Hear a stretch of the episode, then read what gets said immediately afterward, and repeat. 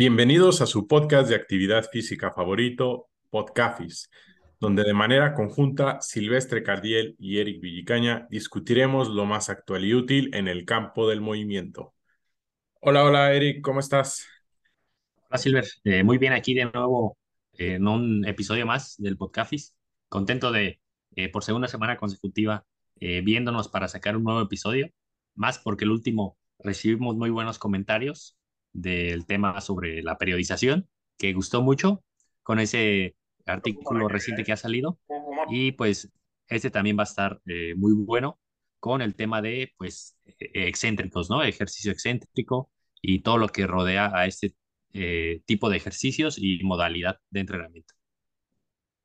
Así es, eh, Eric, es un tema bastante interesante que a muchos profesionales eh, llamémosle eh, desde activadores físicos, desde preparadores físicos o simplemente entrenadores personales que se dedican a la mejora continua tanto de la salud como del rendimiento, pues es un tema que, que, que, que me atrevería a decir que asusta un poco, dadas eh, las características y las adaptaciones que conlleva el entrenamiento excéntrico y también pues los riesgos que, que, podemos estar teniendo al eh, sumergirnos en este, en este método de entrenamiento, que a mi gusto, Eric, creo que eh, eh, en diferentes etapas de, de, la preparación de cada individuo podemos ejercer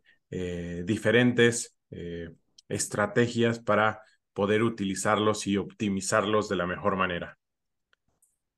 Sí, sí, sin duda. Quizá es, mm, bueno, en el mundo, digamos, de población general, no se usa tanto porque al final de cuentas, viniendo de más eh, la cultura de el fisicoculturismo y todo lo que rodea esos métodos de entrenamiento, pues muchos de los ejercicios y modalidades que se usan, pues sin duda son más concéntricas, ¿no? También por las respuestas que vamos a ver a continuación, ¿no? Todo lo que implica ese tipo de entrenamiento más excéntrico. Quien más está acostumbrado y que se ha explotado más, pues ya es más en deportes eh, de, de, equipo u otros más avanzados, pero eh, sin duda aquí vamos a, a derribar un poco ese, esos mitos y cómo muchos se pueden ver beneficiados de estas modalidades. Así es, Eric. Y, y para manera de introducción, pues vamos a, a, a, tratar de explicar lo que es el entrenamiento excéntrico. Simplemente es eh, un enfoque o una, un método de entrenamiento que prioriza eh, la parte negativa de un movimiento, es decir, cuando el músculo en, en, función se alarga, por ejemplo, cuando eh, haces una sentadilla, los glúteos al momento de bajar, pues están en una en una fase negativa, en una fase excéntrica, ¿no? Lo mismo pasa con cuádriceps y eh, otros músculos en diferentes movimientos. Eh, la bondad o, o, la parte buena de enfocarnos en esta fase del movimiento y priorizarla con eh, cargas altas, movimientos lentos o rápidos, pues son las adaptaciones que provee al sistema una vez que implementamos este tipo de entrenamiento, ¿no?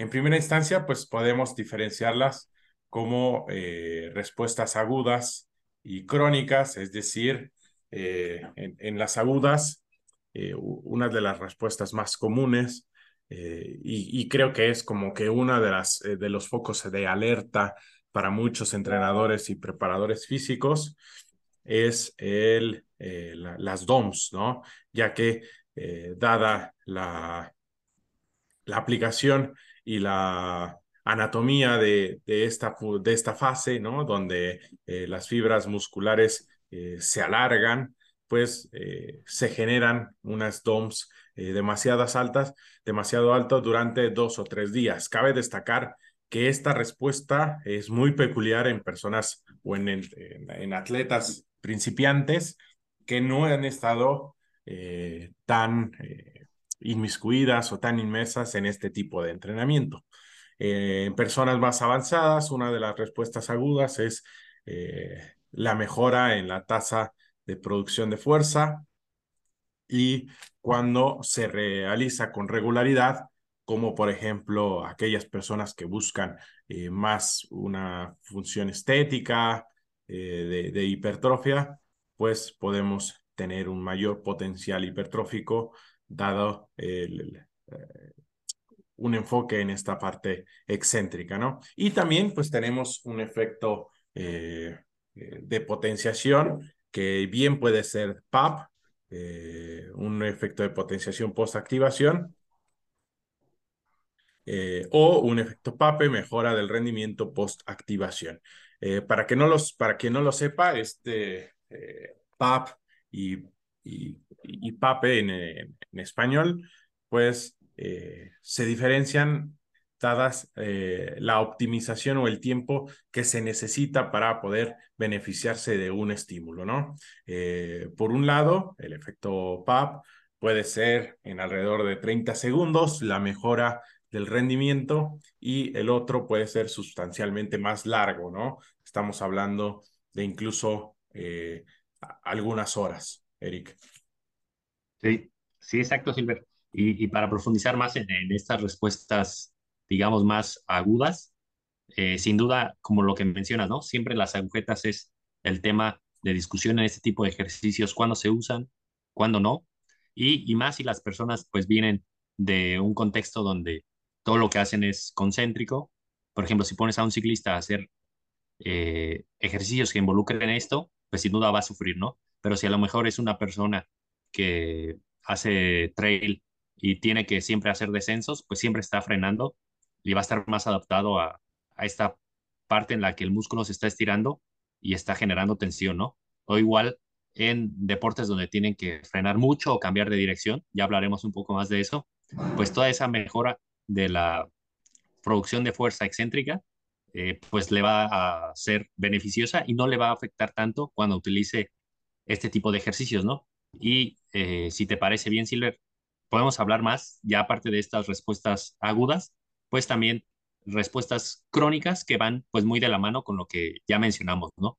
Por esta misma eh, carga que se utiliza, generalmente se habla de que depende de la, de la fuente, ¿no, Silver? Pero que puedes producir o, hacer frente a una carga mayor, un 20 a un 60% mayor, eh, que ya es bastante, en esta fase excéntrica, ¿no?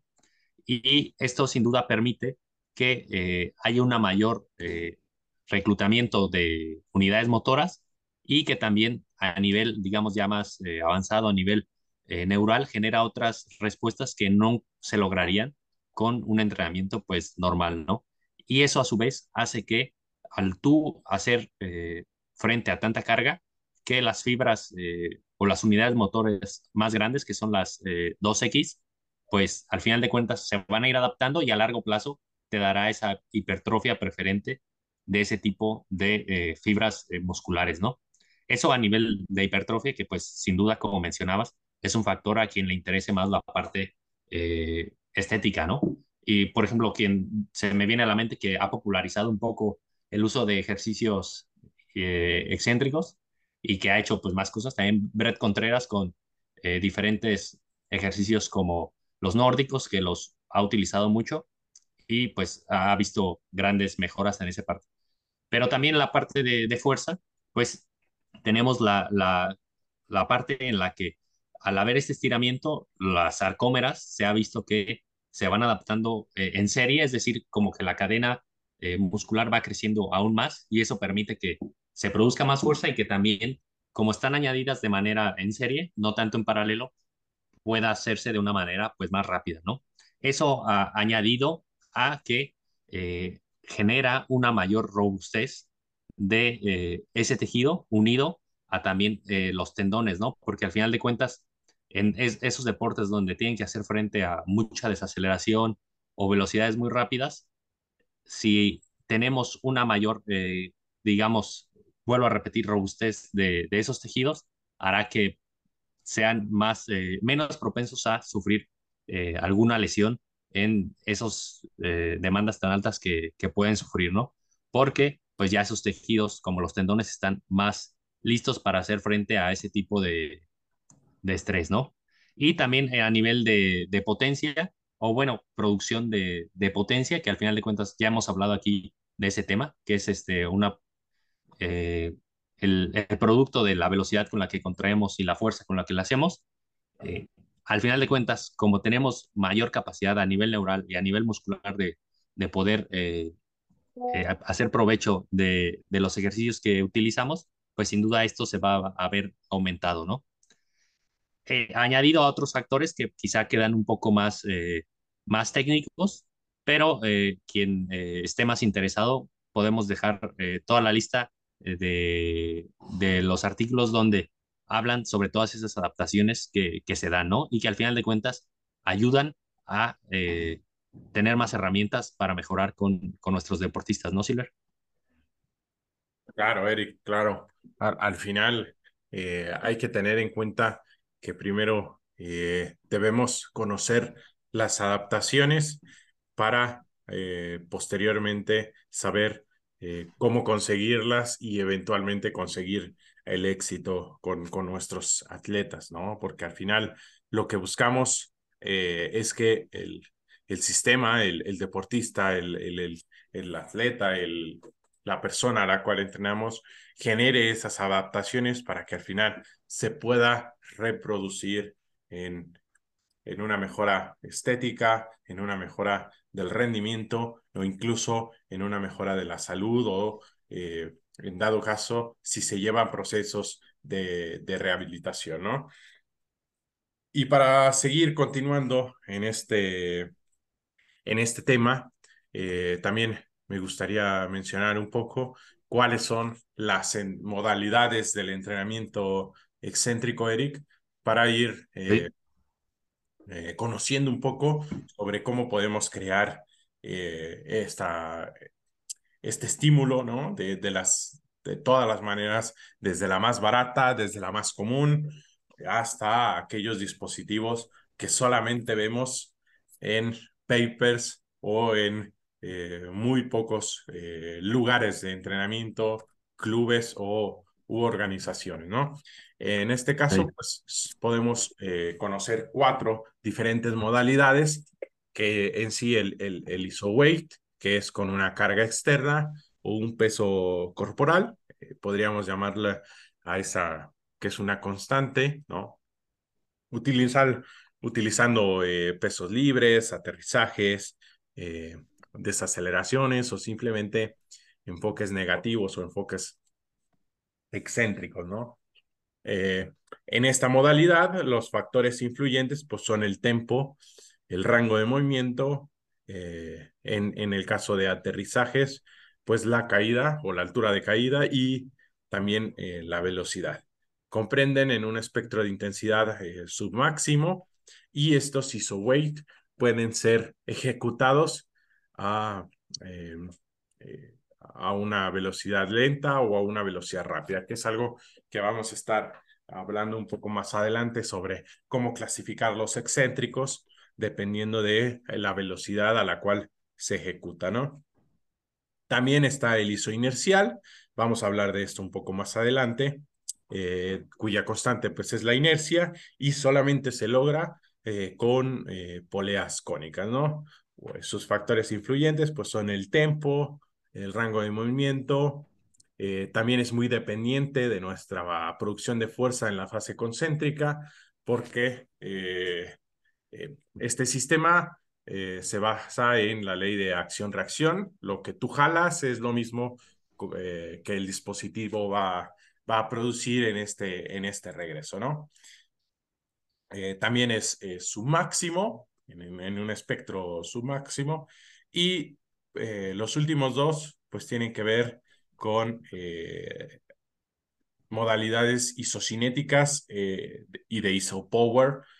las isocinéticas, pues la primera constante es la velocidad. Nosotros ya tuvimos la oportunidad de, de, trabajar con un dispositivo isocinético, Eric, en donde tú seleccionas la velocidad y la palanca se mueve a esa velocidad. Entonces, lo único que cambia es la aplicación de fuerza. Se utiliza con un dinamómetro y eh, pues depende mucho del rango de movimiento y de la intensidad a la cual eh, tú aplicas este esfuerzo, ¿no? Por último, pues están los ISOPOWER, en donde eh, simplemente se basa en una producción de, de potencia.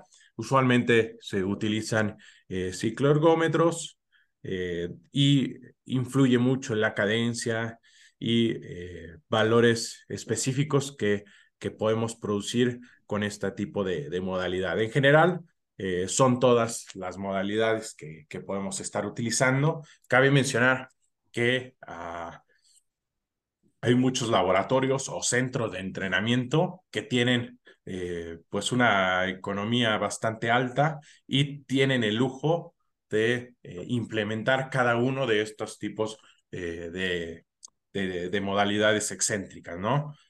Cuando pues un ejemplo puede ser el isocinético, que nosotros tuvimos algo, uno que no, que, solo era en, la parte concéntrica, ¿no? Eh, faltó un poco experimentar el, el isocinético en esta parte excéntrica, pero sin duda creo que es una herramienta que si se tiene a disposición, que vuelvo a repetir, muy pocos lugares lo tienen, pues se va a poder eh, emplear de, de manera espectacular, ¿no? porque eh, muchos equipos de alto, de alto rango, de alta gama eh, alrededor del mundo tienen y entrenadores que por ahí seguimos en Twitter o que eh, podemos escuchar en otros podcasts de habla inglesa, pues nos mencionan ¿no? que ellos lo utilizan comúnmente y que han mostrado adaptaciones mejores que el entrenamiento ISO weight o inercial, ¿no? Que son pues los más económicos, entre comillas, porque una polea cónica eh, no está al acceso de, cualquier emprendimiento, pero eh, nos vamos a centrar un poco más en este podcast en, eh, esta modalidad, ¿no? ISO inercial y e ISO weight, Eric. Sí, sí, así es, Silver. Esa es la parte que hay que subrayar, ¿no? Que estaría bien conocerlos y aplicarlos todos, pero al final, entendiendo la realidad, pues eh, profundizaremos un poco más en los ISO weight. Y para empezar con, con este segmento, eh, y también ligándolo con el, el, episodio anterior que hablábamos de periodización, ahí hablábamos de eh, diferentes modelos y cómo, por ejemplo, el método de Calditz trifásico hacía eh, un énfasis durante unas semanas en la parte excéntrica de los ejercicios, pero digamos que utilizaba eh, un énfasis, digamos, muy básico donde solamente se centraba en el, en el tempo de estos ejercicios. Y eran tempos que se llaman así estos, eh, esta variante, donde hay una reducción de la velocidad en la fase excéntrica. Y para que quede más claro, es por ejemplo en la sentadilla, en lugar de bajar de manera convencional, como se haría en uno o dos segundos, eh, ya por mucho, en esto que propone Calditz y la mayoría de, clasificaciones de tempos, eh, se utiliza una duración mayor, ¿no?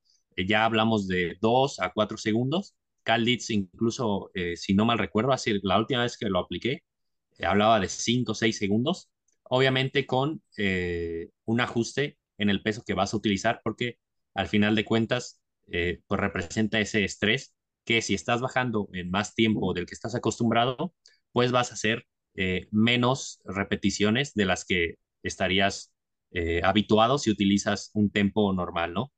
Y pues sin duda, Silver, es útil eh, cuando estás buscando afianzar, quizá con atletas jóvenes o con poca experiencia, esa, la, esta adaptación al, al, entrenamiento de fuerza y que les va a dar cierta consolidación de la técnica, de, la carga externa sobre eh, su cuerpo y sobre, eh, al final de cuentas, los tejidos que nos interesa eh, mejorar, ¿no? sin embargo, como decía, por mantener más alargada la fase excéntrica, generalmente la percepción del esfuerzo va a ser un poquito mayor que unas repeticiones normales y también el pico de fuerza que vas a producir pues va a ser un poquito mayor, ¿no? quien lo haya podido realizar eh, el entrenamiento trifásico del DAT Calditz, sabemos que son series de tres repeticiones, cuatro, si no mal recuerdo. Entonces, digamos, el volumen es bajo, pero te permite afianzar esa parte y de manera introductoria sentar las bases para los siguientes métodos que vamos a platicar aquí, Silver. Sí, claro. Y, también me, gustaría como señalar esta parte que tú mencionas, ya que la fase excéntrica, Eric, modifica mm, la parte concéntrica cuando esta fase concéntrica se desarrolla a la máxima velocidad. Es decir, si tú seleccionas una determinada carga y modificas el tempo en la fase excéntrica, eh, esto alterará la producción de fuerza en la fase eh, eh, concéntrica. Entonces, por eso también es importante que si, y, lo menciona Carl en su, en su libro, que si vamos a ir a, promover estas adaptaciones que se consiguen más allá de los cuatro segundos, pues eh, tendríamos que bajar eh, considerablemente el porcentaje de la carga con la cual estamos realizando el, el entrenamiento, ya que eh, las adaptaciones del entrenamiento excéntrico en diferentes que vamos a ver más adelante se consiguen de mejor manera, al igual que muchos otros métodos por encima del 80-85% del 1RM, ¿no? estos, eh, estos tempo cabrían en una clasificación eh, que a mí me gusta mucho eh, mencionarlo y él lo, he adaptado de, bueno, lo he adoptado, mejor dicho, de, de otros entrenadores, que es una clasificación de lentos y rápidos. no hay una única metodología, por ejemplo, eh, los tempos eh, pertenecen al, al, espectro lento, lento de los excéntricos, lo iremos desmenuzando un poquito más adelante, pero eh, estos excéntricos lentos pues caben en esta, en, en una clasificación ideal, ¿no? Que, que, podría ser también extensivo, intensivo, ¿no? De, de esta manera, pero se puede adaptar, ¿no? Ya dependerá del nombre o, o de, la caracterización o clasificación que tú puedas eh, utilizar. Altera la, la carga, eh, esto también ya para cerrar, la parte de los tempos, porque los excéntricos no se comportan de la misma manera eh, que la fase concéntrica. Es decir, en una relación velocidad-carga, podemos decir que a mayor carga, menor velocidad, a menor carga más velocidad, ¿no? Los excéntricos en esta curva o, en esta relación, mejor dicho, porque ni siquiera es curva, eh, se muestran a mayor carga, mayor velocidad y a menor carga, eh, menor velocidad, ¿no? Y esto eh, también es, es importante recargar porque si realmente queremos exponernos a excéntricos de alta intensidad, lo que deberíamos de hacer es superar por mucho el 100%, que lo vamos a ver más adelante, para que de esta manera la velocidad y la carga sean altas, ¿no? Y podamos obtener los beneficios de eh, los excéntricos de, alta intensidad. Otra clasificación o otra, otra parte de estos excéntricos, pues son los aumentados, ¿no? Estos aumentados eh, corresponden a, a la clasificación de excéntricos rápidos o excéntricos eh, intensivos, tienen una mejora o, un efecto agudo llamado PAP en la fase concéntrica por medio de la eh, estimulación del sistema neuromuscular o la unidad músculo-tendinosa y posteriormente una mejora del ciclo estiramiento-acortamiento, ¿no? En en, eh, en un ciclo contráctil, por así decirlo, ¿no? Eh, es útil cuando eh, se busca mejorar el impulso, es decir, la fuerza en relación con el tiempo de una acción. Y pues en este tipo de ejercicios, a comparación de, de los tempos, pues se recomiendan ejercicios más balísticos, donde eh, se, busca una intensidad menor al 90% en los, eh, del, 1RM en la fase excéntrica y en la fase concéntrica entre el 40 y el 60%, ¿no? Eh, en este tipo de, de, método, nosotros podemos utilizar los releasers o liberadores que, que aparecen como, no, no encontré una mejor traducción que, que liberador, ¿no? En esta, en, en, esta literatura. Entonces, eh, entre el 30 y 50% en estos liberadores para que de esta manera nosotros podamos aprovechar este estímulo de eh, los excéntricos aumentados para eh, posteriormente mejorar en la fase concéntrica y que estos sistemas neuromusculares y se pueda ver beneficiado, ¿no? Aquí cabe recalcar algo importante que tenemos que cuidar mucho en el, el punto en el cual se, se, realiza el liberador, ¿no? Es decir, tenemos que eh, colocarlo 10 a 5 centímetros por encima del punto eh, más profundo del movimiento o del rango de movimiento para que de esa manera se pueda desacelerar y posteriormente esa desaceleración pueda ser utilizada para la eh, mejora del ciclo estiramiento acortamiento, estiramiento, ¿no?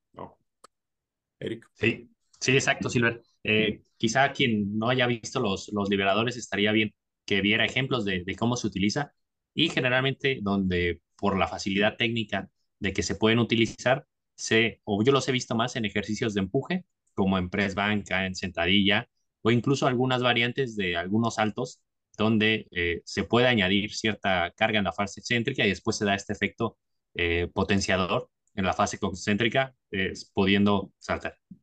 Sí, y, y también eh, es importante mencionar que debido a la clasificación de que entra este tipo de excéntrico, la fase excéntrica, la redundancia, tiene que ejecutarse a la máxima velocidad.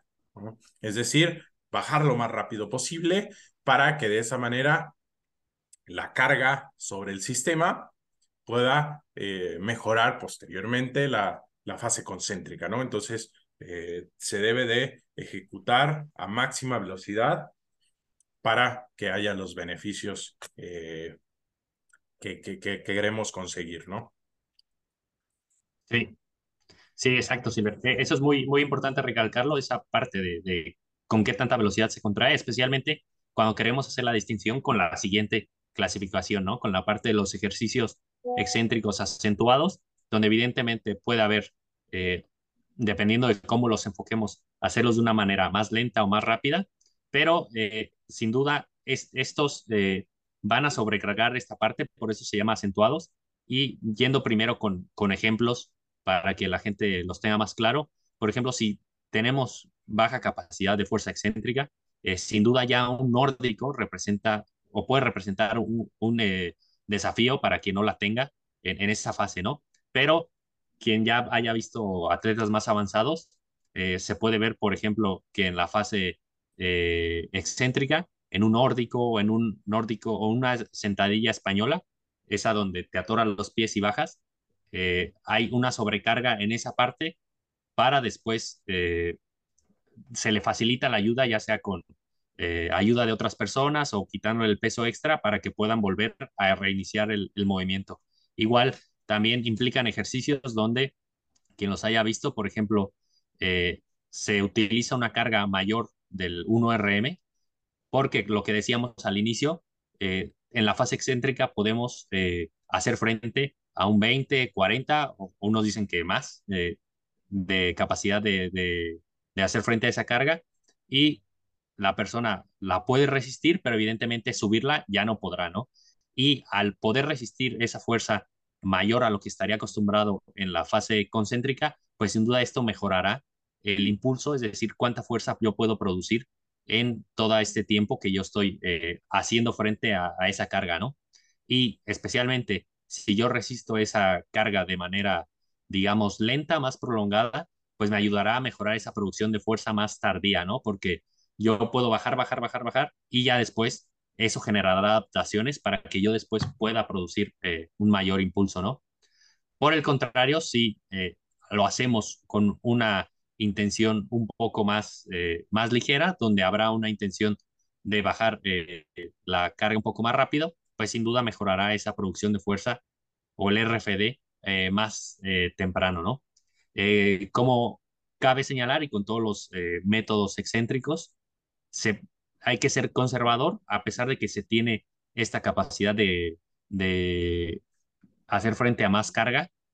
Si quien vea videos de, de este tipo de entrenamientos, generalmente sí se necesita ayuda de, de alguien más, ¿no? Porque, eh, digamos, realizarlo de una manera individual va a ser difícil que realmente tú llegues a ese límite donde estés arriba de tu 100% del RM y aún así, pues poder seguir haciendo repeticiones, ¿no, Silver? Generalmente se necesita estar ahí sí bien supervisado o que ya sea un, deportista muy, muy avanzado. Por ejemplo, se me viene a la mente alguien que, que lo utiliza y publica en sus redes sociales, Mike Tuscherer, pero él es eh, más centrado a powerlifting. Sin duda hace uso de estos métodos avanzados, pero pues ya estamos hablando de campeones mundiales, ¿no, Silver? Sí, claro. Eh, yo también a quien se los he visto mucho eh, en, en, Twitter, creo que se llama Johan Lati, creo es un, es ah, sí. finlandés. Creo que sí es finlandés. Sí, finlandés. Sí trabaja mucho con estos deportistas de, de velocidad, de track and field. Eh, entonces lo, los utiliza mucho. La verdad es que eh, espectacular, ¿eh? Cómo mueven esos, eh, eh, las barras y, y, la manera en la cual entrenan este tipo de atletas, pues sin duda alguna eh, son, son como que los a los cuales se los hemos visto un poco, un poco más, ¿no? Entonces, eh, pues sí, hay que tener, eh, ser bastante conservador. Eh, cabe destacar, se pueden utilizar estos tipos de, de acentuados a diferentes poblaciones. Sin embargo, creo que podemos ser incluso conservadores dependiendo de la edad del deportista o de nuestra o de la experiencia del propio deportista para elegir qué tipo de excéntrico ¿no? estar empleando.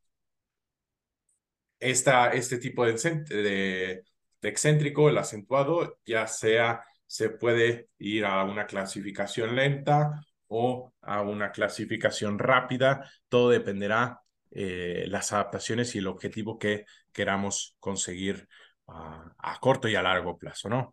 Eh, la penúltima clasificación, pues son solamente los excéntricos, eh, estos eh, también pueden clasificarse como lentos o rápidos, dependiendo de, de las adaptaciones que, que, se quiera conseguir, ¿no? usualmente se utiliza más a, para una compensación de miembros o adaptaciones estructurales, estructurales después de, procesos de rehabilitación o también en fases tempranas del, eh, entrenamiento, ¿no? Se requiere una intensidad mayor al 100% y es más utilizada, dadas sus características, en ejercicios un poco más aislados, ¿no? Llamémosle extensión de piernas, eh, eh, ejercicios que no, que no se comprometa tanto la estructura o el sistema del, del atleta y preferentemente eh, eh, y preferentemente pues en ejercicios guiados, ¿no? O también pueden utilizarse en, eh, en ejercicios complejos, digo, perdón, más compuestos como sentadillas, plantes, pero es indispensable tener a la mano un power rack para hacer frente a este tipo de, de entrenamiento, ¿no? Entonces, es, es bastante importante realizar este tipo de, de consideraciones sobre eh, los excéntricos. Y por último, eh, una clasificación dentro de estos que son los isoinerciales, Eric, que, sean, que se pusieron muy de moda hace algunos años, ¿no? Y hemos visto a, muchos equipos, a muchos preparadores físicos eh, eh, utilizarlos a lo largo de los años de moda hasta la actualidad. Y pues hay que eh, mencionar ¿no? que, como mencionamos en un principio del, del episodio, pues estos tienen una acción-reacción, ¿no? por ende, ¿no? a menos de que queramos tener exposición a los excéntricos, como mencioné, en etapas tempranas, acostumbrar a los atletas a, este tipo de estímulo, pues lo podemos utilizar, ¿no? Pero cuando ya queremos perseguir adaptaciones un poco más avanzadas, un poco más específicas del entrenamiento excéntrico de alta intensidad, pues eh, este, eh, eh, conos isoinerciales, estas máquinas isoinerciales, pues nos van a quedar un poco cortos, ¿no? Dado que siempre vamos a estar trabajando con la misma carga o estímulo que podemos obtener de la fase concéntrica del ejercicio, ¿no? Entonces, eh, como mencionaste al inicio, debe ser eh, mayor la carga excéntrica que la carga concéntrica para poder perseguir adaptaciones. ¿Por qué digo que es eh, bueno utilizarlo para exponer a los atletas? Porque de esa manera nosotros podemos ir consiguiendo pequeñas, pequeños pasos para que el atleta pueda ejecutar de mejor manera los excéntricos un poco más intensos, con una, eh, con una mayor ventaja en la carga excéntrica, es decir, mayor peso en esta fase y posteriormente beneficiarse de estas adaptaciones. ¿no? La otra solución que se puede tener eh, utilizando estas isoinerciales, es, es eh, utilizar la ayuda de algún compañero para ejercer mayor presión o mayor fuerza en la, en la parte concéntrica y de esa manera beneficiarse del estímulo excéntrico, ¿no? Eh.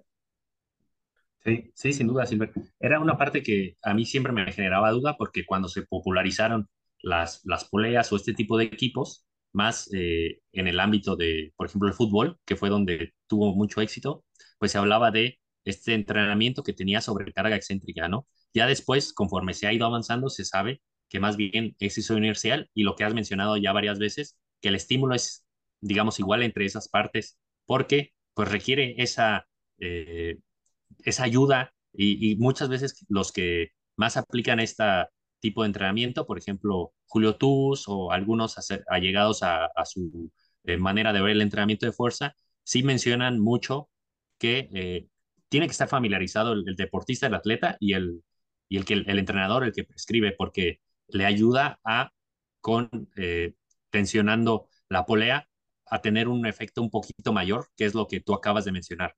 Pero es algo que hay que tener en cuenta, que se necesita esa familiarización y que el equipo pues también esté funcionando bien, ¿no? Porque al final de cuentas, si la polea, que hemos tenido alguna experiencia por ahí, no está devolviendo bien eh, o no está funcionando realmente como, como se esperaría, pues se empieza a diluir un poco el ejercicio, pero pues tiene sus ventajas, ¿no? También eh, otra parte que un día yo le escuché a Julio Tuz, él decía eh, que tenía su, su, utilidad por lo mismo, que es, era más fácil con ese tipo de equipos a una persona que no está tan acostumbrada a, al entrenamiento de fuerza más, más clásico, que pudiera tener este estímulo bastante grande a, a lo que estaría eh, logrando con otro tipo de entrenamiento. Entonces, pues puede ser una pequeña introducción para después pasar a métodos eh, más avanzados. Y con, esto en cuenta, y para ir cerrando el, episodio, eh, si te parece bien, Silver, hablamos un poco de diferentes progresiones que se pueden hacer dentro de este tipo de, de modalidades de ejercicio excéntrico y ya con eso vamos cerrando el episodio, ¿va? Sí, claro, Eric. al final, eh, como eh, posteas algunos eh, hace algunos días en, en, mi Instagram una, una propuesta de, de, progresión de diferentes métodos de entrenamiento. Esta progresión pues depende mucho de la, del periodo de la temporada, ¿no? Muchos entrenadores utilizan excéntricos justo en la eh, fase fuera de temporada o pretemporada, ¿no? Eh, en los últimos días he escuchado también eh, mucho hablar sobre cómo ellos utilizan eh, las, progresiones, ¿no? Y, basados en esta clasificación de excéntricos lentos y rápidos, que como mencioné, pues también puede ser extensivos, intensivos. Eh, podemos guiar las, las, las, progresiones a lo largo de toda la, la temporada, ¿no? En, en los, en los excéntricos lentos, pues podemos progresar de tempos, es decir, de tempos de tres segundos hacia tempos incluso de un mayor eh, tiempo para generar carga de trabajo eh, y también generar adaptaciones estructurales, ¿no? Podemos eh, progresar de menor tiempo bajo tensión a mayor tiempo y o de menor carga a mayor carga, ¿no? También eh, podemos eh, progresar de tempos a solamente excéntricos con una mayor eh, carga de trabajo, siempre procurando que esta ejecución sea lenta, porque estamos hablando de, de los excéntricos lentos, ¿no? Es decir, generando tiempo bajo tensión. Igual, esto se puede ir progresando de menor tiempo a mayor tiempo, ¿no? O de mayor carga a de menor carga a mayor carga. También, eh, eh, por último, podemos progresar de tempos a solo excéntricos y posteriormente a eh, trabajo acentuado, cuidando un poco también esas partes que, que mencionamos de ser conservadores en las progresiones. Ya una vez que llegamos a este tipo de, de entrenamiento, pues ya tienes un atleta desarrollado, ¿no, Eric?